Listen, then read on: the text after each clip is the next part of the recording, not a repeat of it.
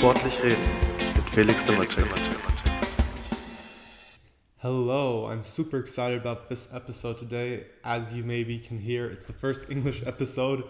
And um, to all the people who haven't heard my podcast yet, I'll just quickly introduce you to what this podcast is about. So basically, it all started off being like a fun thing, but I realized that a lot of topics that I that I discuss within the podcast just um, are topics that I would have or are um, have advice within them that I would have wanted to heard when I was younger, and maybe I would have been more successful.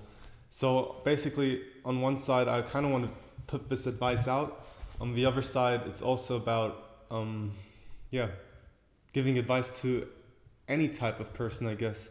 Not just advice, but like just input to make you think, I guess. So today I have Duncan Woods with me. He'll introduce himself later, and um, really, if I if I could give you one advice now, just please listen it to the end. I think it was a super cool um, discussion about a lot about about a lot of different topics, and yeah, just enjoy. I'll hit you right into it. So hey, um, thank you for being here with me today. Um, maybe just introduce yourself quickly. Sure, thank you. Uh, it's it's my privilege to be here. Um, my name is Duncan Woods. I'm a uh, former water polo player. I played international water polo for 13 years for the South African national team, and uh, 11 of those as captain. So uh, it was a great experience, and uh, thank you for asking me to be on the podcast. It's these are topics that I love and love talking about. So this is uh, this is great let's get right into. Just as you said, you were captain of the South African team for 11 years. Um, what, what do you think are the most important attributes a leader needs? You know, leadership styles differ. And, and I think that's something that that's good to acknowledge up front. You know, some people um, lead and have certain strengths. I think we all individually have our own strengths. Uh, what's probably important is that a leader is prepared to come and meet his players um, where where they are. Uh, he's got to understand that they're not all going to be uh, on the same uh, same mindset as him, um, him or her. So, yeah, I think um, a, a, leader probably needs to be. If you ask me for one thing, I would say a leader needs to kind of listen to the mood of the people and kind of understand where people are coming from. Like just touching on that, one thing I thought of earlier was how do you motivate motivate a team to reach one goal because they're always different individuals and maybe some have won the tournament 10 times others haven't and the ones that haven't kind of won more than others. So how do you motivate a team? Because with like where i come from individual sport it's easier because you as an individual want something and you will do everything towards to reach that goal. But as a team I, I feel like if you have different individuals how do you get it together and how do you like okay, uh, how do you fight for one goal? I guess. Mm. It's an it's a good question. You know, the, the, one thing I found so interesting is is when you played in a team, uh, you were never when you said kind of at the end of a tour or end of a tournament, you were never sure that the same thirteen people would be there at the next tournament. There was always an injury here or someone else got selected or whatever. So the, the team environment is an interesting one because you never can rely on having the same people there. There's always going to be someone new or someone coming back or whatever. So, yeah, to motivate them, um, you know, it's it's interesting. I think you have to uh, you have to kind of establish what is the shared goal. You know, um, there'll be goals within goals. You know, some of the strikers might want to be the top goal scorer, so have more individual goals on their side. The Other players will need to you know, be kind of more uh, hard workers pulling the team together. So I guess you need to establish, uh, I would say, one one or two shared goals, and those have got to be your anchor. That that's what you focus around. Because um, you're also a mental coach, hmm. like. Do you see any correlation between the same, like within business and sports as a team leader? Absolutely. You know, um, I wish I knew then what I know now, yeah. and uh, just just having you know we're we're funny things human beings we we, we operate in a very uh, in a very interesting pattern and I, I, just think that you know whether you're a sportsman whether you're a businessman or you're a student whatever you're doing there's a journey that's going on inside you and you you know if you can understand that if you can tap into an awareness of it and then uh, form a game plan around it I think you know there's uh, there's so much there's so much um, that can be gained from just taking a step back and just analyzing where you are. You know what what are your goals currently and how have they changed and how do you see them changing in the future? Because nothing is, is stays in the same place. Because in one of the podcasts earlier, which was in German, so some people maybe haven't heard it, um, we kind of mentioned how like goals, how important goals are, but it, how important it is to go step by step and not to like immediately always think of the end goal. Because Mhm. once you do that, you kind of get frustrated. So um, it's very like how do you how do you cope with frustration within a team and with like let's let, let's say you, you go to a World Cup and your goal is to win it or like just go go further in group stage or whatever your goal is and you don't achieve it how do you kind of motivate yourself and how do you kind of stay together as a team Yeah, this is a great one. This is a lot of the work that I do now, um, working with athletes, is the the importance of um, process goals. You know, um, outcome goals. We have to have them. They're great. You know, if we're not uh, turning up to win at the tournament, then why go there why go there? Yeah. However, uh, I think the process goals behind it, that's where the real meat comes in. That's where you can really be robust with yourself and you can say, okay, instead of saying we're going to win the tournament because we don't know how the other team are going to play, we don't know if the referee's going to give us a good call or not, we don't know if the weather's going to be in, in our favor or not. So there's a lot of things that, that step out of your control. So if you can take uh, and set goals for the things that are in your control, you know, what is our game plan? What are our tactics? Um, how do we need to prepare ourselves before the tournament? What are our, you know, what are our strategies? If you can take those and measure yourself against those, then those are in your control, and therefore, um, if you can get those right, then you you're setting yourself up for the best chance you you you, you have a success. And to be honest, you know, sometimes you, you're just not as good as your opponent, yeah. and, and and you need to kind of uh, you need to be realistic about it. Yeah. So that's where you, you know winning a game is not always the goal, but how you play is the goal. so you're kind of saying that if you like did you say proceed process no what kind of goals Process goals. process Yeah. goals. So you're kind of saying if you have my like smaller goals within the game, Hmm. It's more realistic to achieve the greater goal because you're like on the right track and you're not focused on the big goal, but you're like, okay, what can I like? I want. My, let's just speak in tennis because that's Hmm. just how I speak, I guess. But like if I if I say I kind of want to just have a good um, or I want to hit my first serves like eighty percent. Mhm. If that's Exactly. your first goal, That's a process goal. process goal, and Mhm. then like the end goal will be yeah, you win your serve, your serves, and you'll maybe win the win the game. hmm Exactly. That's that's a great example. You know, if you went into a game against uh, uh, Roger Federer, Yeah, you know your goals wouldn't necessarily be I'm going I'm going to win this match, Yeah. but you would say. What is something that I can control? I can control my serve. That's the first point of, of, of it. That's the first uh, shot of any point. So therefore, it's totally in your control. You know where you put that ball, that's in your control. So set set a goal for that, and then from then, if you start building up a couple of those, then the outcome of the game will start to move in a direction you want it to. yeah. Because I I personally like realize whenever, I guess if you put the main goal in, in front and you forget the small goals, like you you put pressure on yourself and like you start to complain or be frustrated about every point because you're like "Oh, I'm not I'm not gonna go I'm not completely going there Mhm. where I want to be but if you like just set the small goals you even if you're back love five or whatever Mhm. You'll still go okay but my serve's good like I'm like the the goal that you had is still achieved in a way I guess Mhm. Yeah, I think tennis. so you put pressure off yourself as well I Exactly. guess, yeah. Exactly. I think tennis is such a great sport to analyze this kind of topic because it's so much in the in the spotlight and it's you know it's just you. Yeah. Um, so yeah, I mean, I think you know one of the key things is you know if you if the game starts going away from you, how do you respond to that and how do you adjust your goals? You know, you might have gone into the game saying, you know, I need to have a really good first set and second set.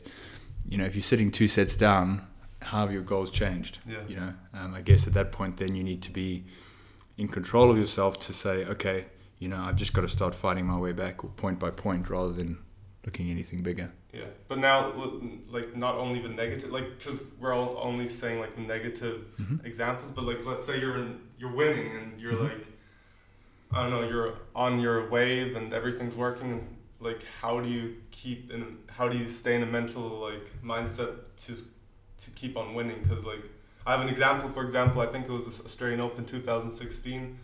I think it was um, Ivanovic, hmm and everything was going well, and she turns around to her coach, smiles, and like you really see how all the pressure goes off, and like all the tension, she loses her tension. Suddenly, she suddenly she loses the game, Wow. even though she was winning hmm and suddenly she was just smiling, going yes, and like I, and she was like probably celebrating too early. Like, how do you keep in a winning mindset also with your team? How do you like hmm maybe in a in a, a halftime or whatever?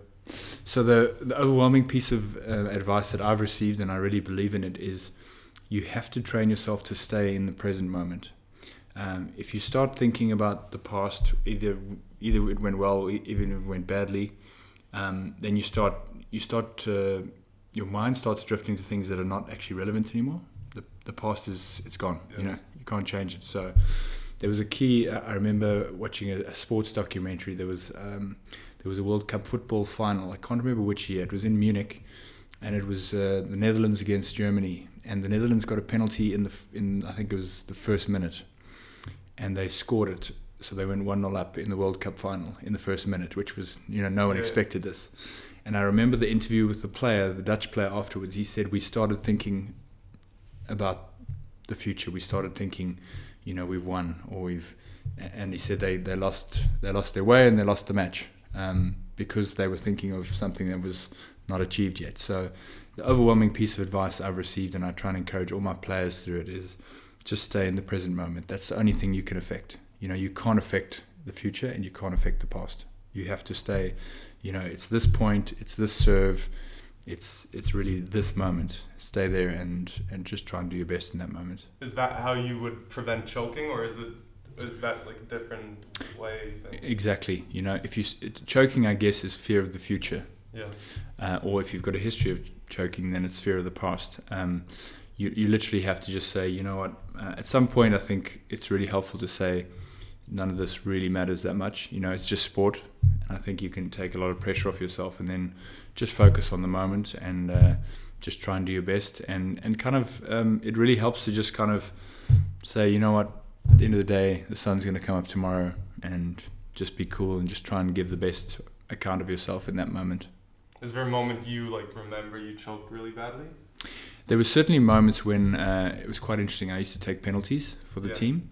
How does Um, it work like in water polo? Is it like is it do you from a certain distance or is it like in in, in ice hockey or something? It's it's like football. There's a standard thing. When I was playing, it was uh, first four meters outside the goal, and then they moved it to five, and now they moved it to six.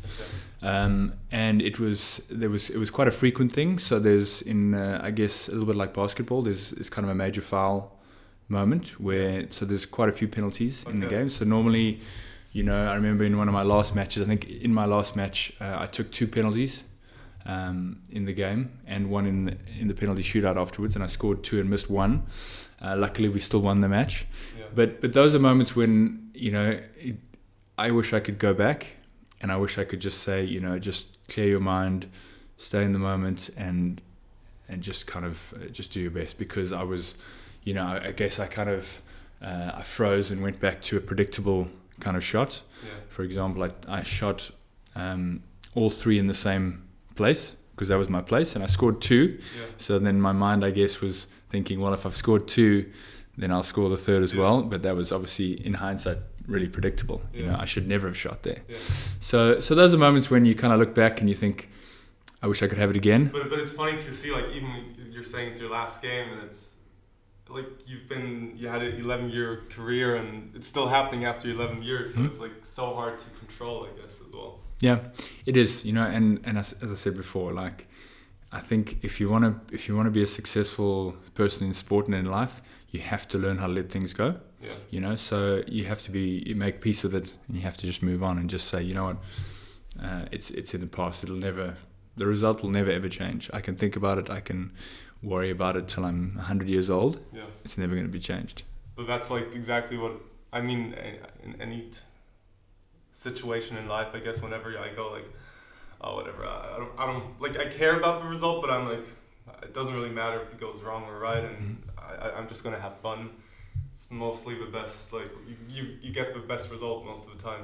that's it you know Um, I actually put a post up on my um, on, on my my social media the other day after Messi played in the uh, in the Champions League semi final, and he just had the most amazing It game. was kind of my next question. Like, Yeah. how? Why do other people exceed like under pressure, and why don't? Like, that's a perfect example. Like, he just Yeah, and and you know, I looked and I I was kind of after that, I was kind of looking at his, you know, things that he'd done in his career and that kind of thing, just reflecting a little bit on it.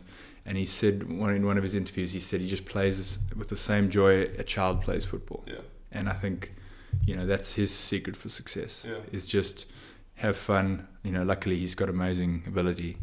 Um, and uh, he he just said, you know, just play like a child and just have fun. And I think there's a there's a lot of merit in that. You know, like kids, if they if things uh, if things don't go their way, you know in, in five minutes they've forgotten about it. And I think we as adults Yeah. could could learn from that. yeah, certainly. But do you like? How do you overcome the feeling of pressure if it's made like even if it's made from yourself because you're putting Mhm. yourself under pressure, or like from the outside? Let's say coaches, parents, um, just generally. How do you like? How do you stay focused and just say, "Come on, let's forget the pressure. It's only it's about the game, I guess." in the end." So, so it's, a, it's a good question. One of those things I specifically work on with the athletes that I coach now, um, and I say to them, in 20 years from now, how will this moment look? And when you take yourself out of the current pressured moment and you take yourself 20 years forward, you, you when you look back, you'll think, you know, it won't even be a big deal. You know, But it's, it's even It- now like if, if I look back two years and I go like, why did I even like Yeah. spend my time being frustrated on the court? Like yeah. it's like I, like I, a- I, I go to school, I do other things. Like why did why did I get frustrated about something like that? And, Yeah, it's it, it's it's a nice technique to kind of just take yourself out of it, you know, and just say, you know what, in 20 years' time, this is not going to make a difference. yeah, Um, there'll be plenty of other opportunities if if I stick to it, if I work hard, and and then you can kind of deflate that pressure. You know, you, at the moment, it feels like it feels like the earth's going to swallow you up, yeah, but you know, time goes by and things will happen. You'll have other opportunities, so you just kind of drum it down and and just try and not. That's not helpful. You know, those pressure things, especially from yourself. It's you've got to ask yourself: Is this helpful? yeah, And most of the time, not. You know, I think you have to be, you have to push yourself. But if there's there's a difference between pushing yourself and then setting really like unreasonable expectations of yourself, because that's not helpful. yeah, So a lot of the time it's just, um, just take a step back and just say, what is going to help me right now? So so basically, because it's kind of different to staying in the pre- like in the present, but in the end, it's like going twenty years forward, but then staying in the present and looking at the present. I guess. yeah I think, uh, you know, I say to the guys, what if you were sitting having a cup of coffee with yourself in 20 years' time, what would you be saying to yourself now? And the answers are pretty interesting. You know, most of the time they're like, hey, just enjoy it. And that's the advice they would give themselves. And then that, that kind of sinks in and then it allows them to kind of process that moment a bit better and just say, you know, just stay, just stay where you are, just enjoy the moment and, you know, kind of who cares? Yeah, I guess there's not a lot more to say to that, but I just one question that like because recently it's going on in the tennis world with Sara Errani, it's a tennis player, and I guess you're also you have a good background in golfing and stuff. Mhm. And is it called yips? Yes. Uh, and I like just I was thinking about it this morning. I was like, I just want to ask you that, like how how come like how how does that happen? Like because with Sara Errani at the moment, she's a she played French Open Finals 2012, so she's a great player, and she she seems to have lost her serve. Like she just can't throw the ball anymore. Like she's serving from like she, her like from yeah from uh, what is it called? I don't know. hmm But like she's not serving from top anymore. Really? And like Wow. she she can't throw the ball and like it's it's crazy. Like how does and Yeah, I mean, well, the fact that she was such a good player um, indicates that she's got the ability. So Yeah. if if, I, if she was working with me, I would I would take her completely away from tennis, yeah and I would say, you know, hey, what do you what, what do you want to do with your life? Um, and let's start there. And if if the conversation then comes back to I want to I want to get back to where I was at tennis, then we say, okay, you know, the fact that you're not throwing the ball up is totally a mental thing. It's totally, you know, Yeah. you, you can't tell me you were in the French Open final and now you can't throw a ball. So Yeah. it's it's it's not a physical thing. You you cannot tell me it's a physical thing. It's something that's there's a blockage that's causing you to have this fear or anxiety or I don't know what around it. So And then if you can take them away from tennis and then slowly walk them back and say, well, do you want to play this game? And if the answer is no, then the conversation's over. You know, Yeah. then don't play. Yeah. If you do, okay. So, so is this uh, thing that you're struggling with? Is this something that's inside your head, or what is it? And you start kind of slowly unpacking it, um, because it's it sounds like I don't know the specific situation, but it sounds like it's it's a blockage somewhere in, internally, and it's something that the good news is that it can be fixed. Yeah. The bad news is, you know, it's it's internal, and sometimes the toughest battles we fight are with ourselves. Ourselves. Yeah. Have you had any experience with like clients and the the yips and Yeah, I mean, golf is an golf is brutal, like Yeah. tennis. You know, it's um, I always said it. five, like you're playing well and suddenly like something happens and you're not hitting the ball anymore. You know, it's like it's like every single day getting it, get, writing a test. yeah, it's, it's different every single day. Yeah. It's like you know, um, and they and they they struggle with that. You know, it's um, imagine coming me coming home from work every day and I get a, a grading every single day. You know, um, and that's a that's a tough place to be. You know, um, if if I you know if something goes wrong, even for a minute or two minutes, I lose concentration.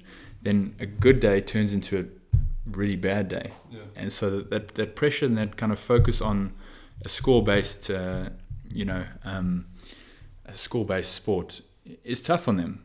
You know, um, they could be going great, and for some reason, they could make a few mistakes in a row, and all of a sudden they think, whoa, whoa you know. I think uh, team sports is more forgiving. You know, you got your teammates where you make you make two or three bad passes. Yeah, they, they can- You're okay. They yeah. can they can pull for you yeah. um, in, in in golf, and I think probably the same in tennis. If you you know if you start losing a few service games, then you're like, hang on, like what is going on, and you start freaking out. So that's I guess why the, the people who I work with mostly are individual sports because it's just that intensity. It's more like it's. I guess it's like they always say like individual sport people are like more. It's they're kind of crazy in a way because like it seems like on the tennis court they always kind of have self talk and like it's it always because I guess you have no one else to, or you're you're just constantly with your own and you're like. You always see your mistakes, and no one. Mhm. It's always if you do a mistake, it's a mistake, and no one can really help you with it. So I guess it's, it's it's it's hard mentally. No, Absolutely. You know the the one of the quotes that I enjoy is um, the the most important conversations you'll have in your life are those conversations you have with yourself. Yeah. um, I find that pretty powerful, and it and kind of I guess that's why I enjoy working with athletes because helping them to just kind of understand that that's a, that's a big deal. I need to be really good at how I talk to myself, and I need to be really kind of firm. If I start kind of coming down on myself and, and getting into a negative kind of spiral and getting Yeah, angry with myself, over, it's you know that's really hurting you. That's hurting you more yeah. than if you had a coach on the side, you know, saying, "Hey Felix, what are you doing?" and like Yeah, shouting no, at you. It's worse if it's if it's you. get out of it, like, or you can, but it's like once you're in it and it doesn't get better, you're in it, and you you probably like you won't even realize that the game is lost, and suddenly you're like, whoa, Yeah. what? Like after the game, I go like, did I even like was I even on court or like what happened? Like you completely get, get lost in, in, in your thoughts, I Yeah. guess. Yeah. Yeah, so it's it, it, it's a big deal, you know, um, and that's why it's cool to see people who can kind of work through stuff. And you know, the best the best in the business. I don't know if uh, if the guys who are listening follow golf, but Tiger Woods just made the most Yeah, incredible crazy, comeback crazy, um, from nowhere. Um, and if you think about what that's been like, I mean, it's been I think it was it was 11 years And he's since been like drugs and police and like so much things going on between. he's had so much going on in his personal life and the fact that he could like get out of that is inspiring to me you know and the fact that he could slowly it's been it's been 11 years since his last uh, his last major i think um, that's a long time you know that's a career yeah. that's Yeah, a whole career exactly, yeah. um, and the fact that he could like manage himself and kind of talk himself from nowhere. I mean, he was like, I think he was in more than a thousand in the world. He was over a thousand Yeah. in the rankings Yeah. to get back in a short space of time to in the top five, six again. Um, that's just Uh, But how do you Insane. think, like, like, because not everyone is in, in capable of doing that. Like, Mhm. even though he, he was gone eleven years, if there was one person, like, it's the same like in every sports. I guess if there's one person, it would probably be Tiger Woods who would be able to do that. And if it's like, Hmm. if it's tennis, let's say Roger Federer, like even Roger Federer was gone 2012 and 2015. Like everyone was saying, okay, he's done with with his sports. He's too old. Mhm. Suddenly wins Australian Open, wins Wimbledon, like with 36, 37. Like Yeah. how how how how come? Like how do they do that? Yeah, I mean, look, it, it, let's not. You know, I'm a big one. I, I say talent will get you there. Yeah. It, it won't keep you there. No. And those guys are super talented. You know, that's what they've got on their side. There's something special. I mean, to be to be where they are, they had to have had super talent. Yeah. Um, but then again, there's a lot of guys out there with super talent. You know, there's there's talented people everywhere. If you're going to be in, if you look at the top, If you Two- go to junior tournaments, they're all talented. Yeah, the absolutely. It just ends with yeah.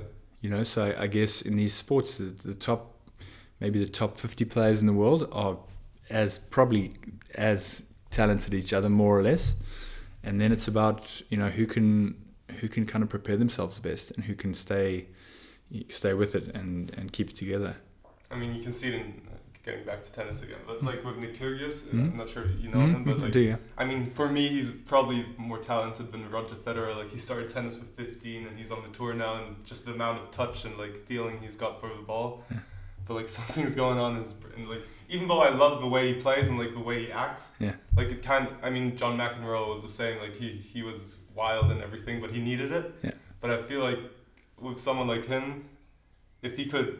He kind of needs to keep this wild state, but if he could kind of control his mental Yeah. game in the sense of kind of realizing, okay, when does it get important? When do I have to like focus? I guess. Yeah. And that's the thing that kind of miss. Like a lot of people are talented, but I guess they miss the feeling for when to really kind of get focused and to get like completely, or or just put the hard work in. I guess. Yeah, you know, uh, I was. It's so funny. I was watching for some reason. I saw a video, a video clip Yeah. of Nick Kyrgios yesterday. Yeah. Um, quite bizarre that you mentioned him Yeah. out of all the players. Um, and I would like to ask him. You know, w- what would be important to you in twenty years' time? Yeah. And and just to, to kind of push him in that direction and make him think about that for a minute.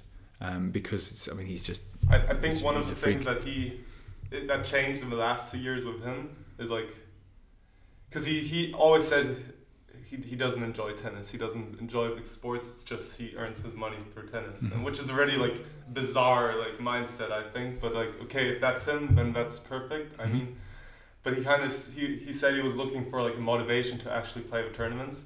And I think one of the things he does has he has like a foundation Mhm. in his own hometown. Okay.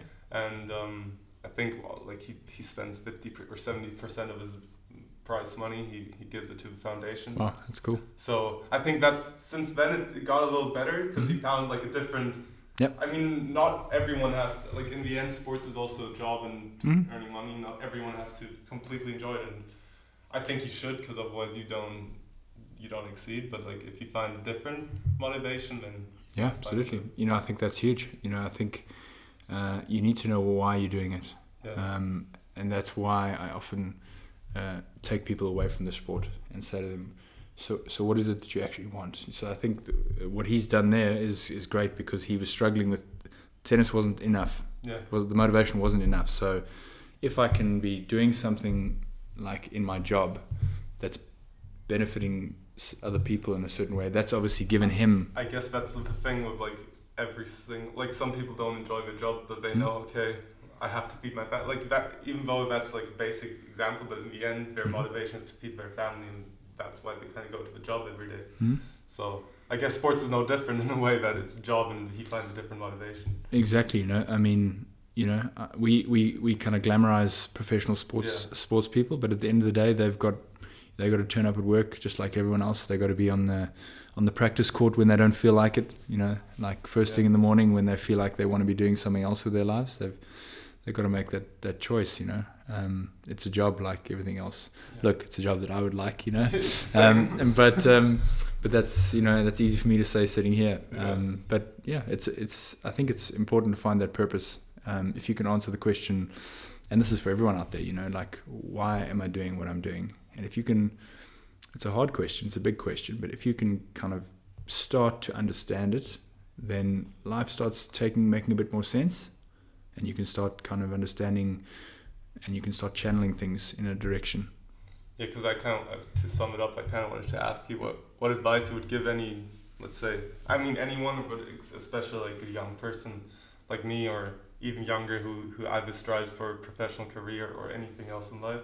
But I think that's pretty pretty much sums it up. I guess. Yeah, I think I think if you can just explore like what what would I like to do, um, and and w- if I choose if I choose a certain profession, you know, whatever it is, um, and just answering the question why, you know, why am I doing this, and and where would I like again, where would I like to be in 20 years, and what are the things that are going to be important to me in 20 years, um, that might help you bridge the gap. You know, it's it's it's confusing, you know, being a young person. You've got almost too many options Yes. of what to do. Yeah. Um, so it's confusing. It wasn't like that in my day, and it wasn't like that in, our, in my parents' day. It was kind of You had three options like Yeah, exactly. doctor and that's it. You know, and you got to you, you got to you got to go to university, Yeah. uh, or you got to start working. Those are the two Yeah. options. Um, now I think there's a lot there's a lot more kind of scope of what you can do. So I think it's even more important now just to be able to answer that question. You know, why am I doing what I'm doing, and and you know what what would I like to see, where would I like to see this going? I think those are important questions. You know, if it's like Nick Kyrgios, you know, like if it's going to be something that I can through my tennis help other people, then that's answering his why. You know, he wants to help other people. The fact that he's a tennis player, good for him, and you know he's very talented at it. But for you going out there, I would say, you know, just try and what are the things that that kind of engage you, stuff that kind of interests you and and makes you feel you know excited about it, and then try and see if there's a career that you can be excited a lot of the time. It's funny because like it doesn't matter with who I talk, but it's it's always it always gets back to the why. Hmm? But like personally, I, I feel like it's like like five, six, six, five years ago, it wasn't that like not everyone was like set, like focusing on the why. Mhm. But I feel like there's a trend in the last years that people like actually really question themselves, like why are they doing something? Mhm. And think that's that's pretty cool because I mean happiness comes from something you love to do, I guess. Yeah, and yeah, and, and you, when you think about it, you'll know when you're excited about something. yeah, And if you just take a step back and say, okay, so over the last six months, when when was I most excited? You know, that's a good question to ask, Yeah. and that's might you might start pinpointing like what are the things that I enjoy doing. I think I'll leave it there. Good. I think that's Perfect. a good ending. And thanks for, for, for having, or that I'm, thanks for being in my podcast, I guess. It was great, and uh, yeah, let me know if you, if you want to update it. Sure. Thank you. So, if you're hearing me now, you have reached the end of the podcast. I think personally it was one of the best podcasts I have ever recorded, but that's just a personal opinion, I guess.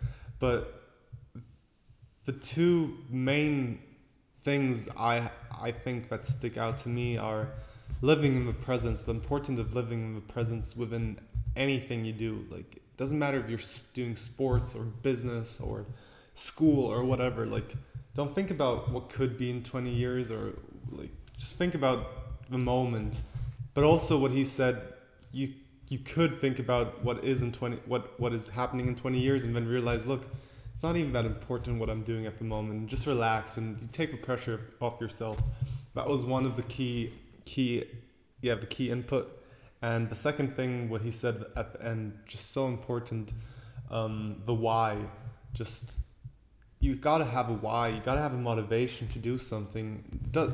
If it's not winning a sport, maybe it's something else. Like in the case with Nick Kyrgios, but you gotta have a why. And I think you can't. I can't say. It, um, yeah, I can't say it often enough. The why is so important, and I hope you enjoyed the podcast. If you did, please share with your friends, with anyone you know and I hope you have a cool weekend and a good start in the week next week. Thank you for listening.